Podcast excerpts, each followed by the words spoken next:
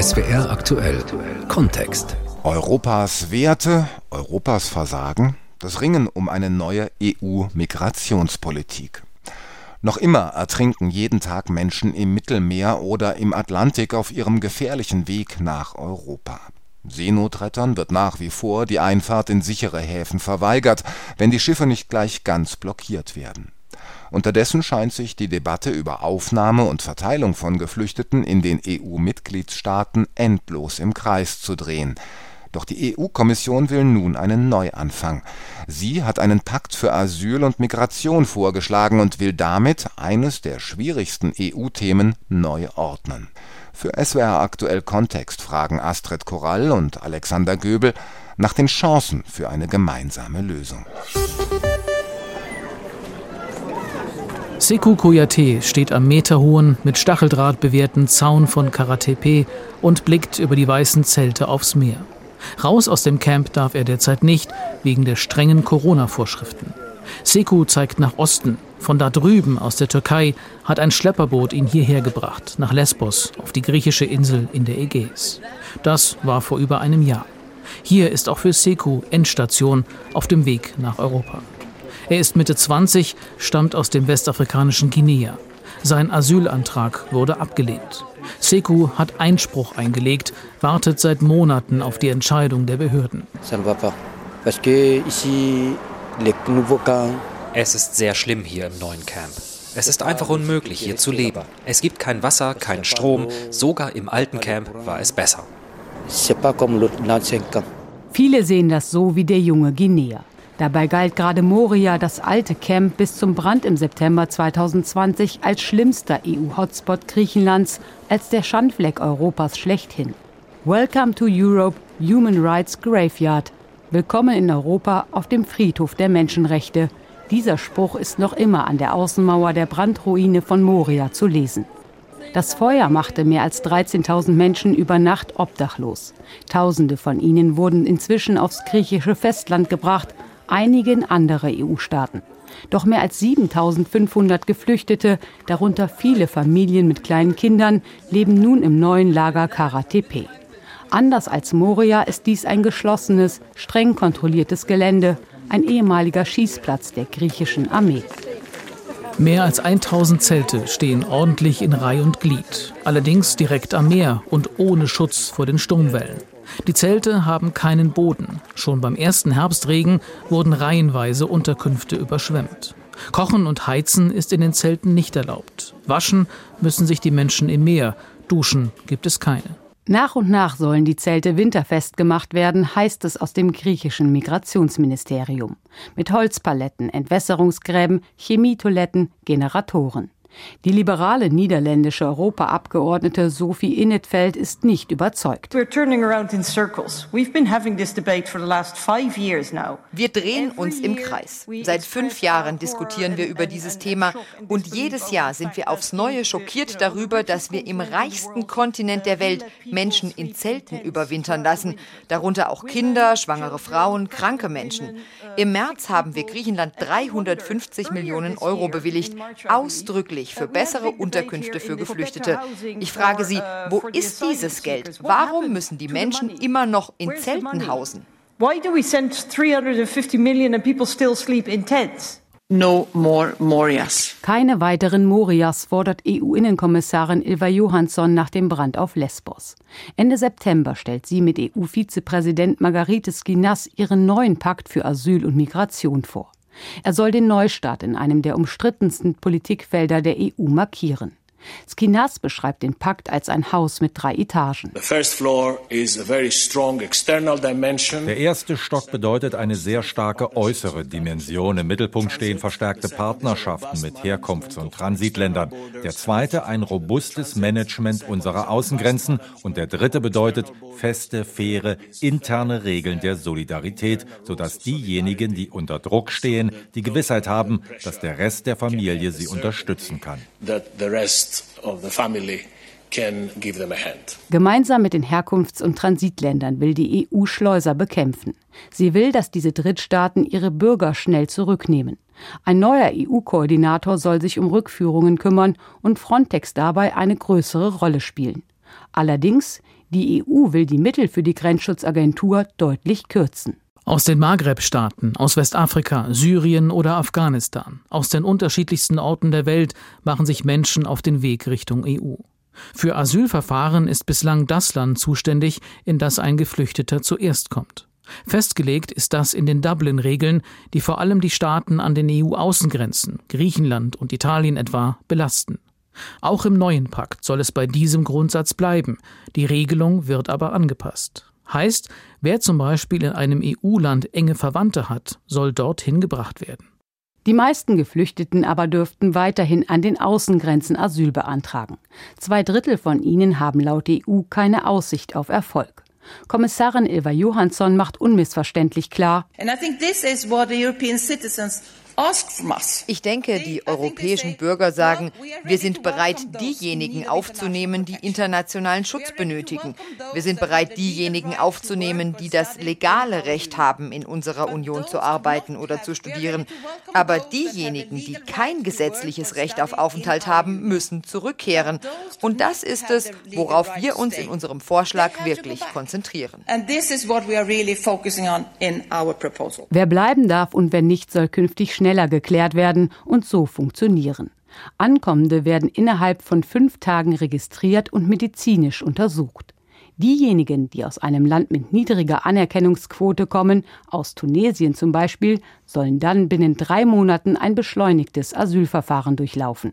Man diskutiere nicht, erklärt Kommissionspräsidentin Ursula von der Leyen, ob sich Staaten beteiligen, sondern wie. It is not a question whether member states should support with solidarity and contributions, but how they should support. Die EU-Kommission spricht nicht mehr von verpflichtenden Quoten, nach denen jedes Mitgliedsland Migranten aufnehmen muss, sondern von verpflichtender Solidarität. Vor allem, wenn sich große Krisen wie 2015 wiederholen, gäbe es zwei Möglichkeiten.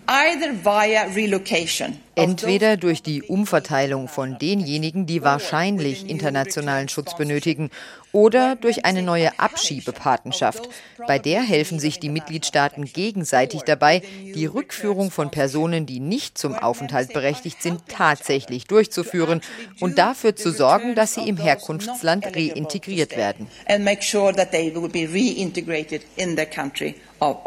Wenn Polen also zum Beispiel keine Geflüchteten aufnehmen will, muss es Griechenland bei der Rückführung von abgelehnten Asylbewerbern helfen. Schafft Polen das nicht innerhalb von acht Monaten, müsste es diese Menschen selbst aufnehmen. Tatort östliches Mittelmeer. Schiffe der griechischen Küstenwache bedrängen Schlauchboote von Geflüchteten. Bugwellen lösen Panik aus. Die Menschen sollen umkehren Richtung Türkei. Zahlreiche solche Aufnahmen kursieren im Netz. Sie dokumentieren seit Jahren. Illegale Rückführungen, Pushbacks genannt, sind an der Tagesordnung. Die Grenzpolizei macht keine Anstalten, diese Aktionen zu vertuschen. Sie handelt im Auftrag der Politik. Recherchen der ARD, aber auch des Magazins Der Spiegel und anderer Organisationen wie Lighthouse Reports und Bellingcat zeigen nun, auch die EU-Grenzschutzagentur Frontex soll bei einigen dieser Aktionen im östlichen Mittelmeer mindestens zugesehen, wenn nicht sogar bewusst mitgewirkt haben die zuständige EU-Kommissarin Ilva Johansson. Uh, uh, Wir bauen derzeit unser System zum Management des Außengrenzschutzes aus. Frontex ist ein wichtiger Teil dieses Systems. Natürlich muss sich Frontex, müssen sich alle EU-Behörden an europäisches und internationales Recht halten und die Menschenrechte respektieren. Das ist doch ganz klar. Doch genau das hat die Behörde offenbar nicht getan. Demnach waren Frontex-Beamte seit April 2020 nachweislich bei mindestens sechs sogenannten Pushbacks in der Nähe. Auf einem Video ist zu sehen, wie ein Frontex-Schiff ein überladenes Flüchtlingsboot zunächst blockiert, die Insassen aber nicht rettet. Stattdessen fahren die Frontex-Beamten in einer weiteren aufgenommenen Szene mit hohem Tempo an dem Flüchtlingsboot vorbei und verlassen daraufhin den Ort des Geschehens. Frontex hat inzwischen angekündigt, sich im Rahmen eines neuen Gremiums mit möglichen Verwicklungen in solche illegalen Grenzschutzpraktiken zu befassen. Die Behörde will sich also selbst untersuchen. EU-Kommissarin Johansson ist damit zufrieden und verweist auf größtmögliche Transparenz. Für den Migrationsexperten Gerald Knaus passt das alles ins Bild. Diese Art von Politik, der permanente Rechtsbruch an den Außengrenzen wird nicht nur von verschiedenen EU-Regierungen, von Mitgliedstaaten mitgetragen, sondern wird von anderen und europäischen Institutionen toleriert. Der neue Pakt für Asyl und Migration der EU-Kommission hat ganz unterschiedliche Reaktionen ausgelöst im Parlament und in den Mitgliedstaaten. Einige nennen den Vorschlag einen Schritt in die richtige Richtung. Doch herauszuhören ist vor allem Kritik von Migrationsexperten, Nichtregierungsorganisationen, Politikern. Manche werfen der Kommission vor, auf Abwehr und Abschottung zu setzen, die Rechte von Asylsuchenden zu verraten. Der Vorschlag der verpflichtenden Solidarität, er ist unter den Mitgliedstaaten umstritten.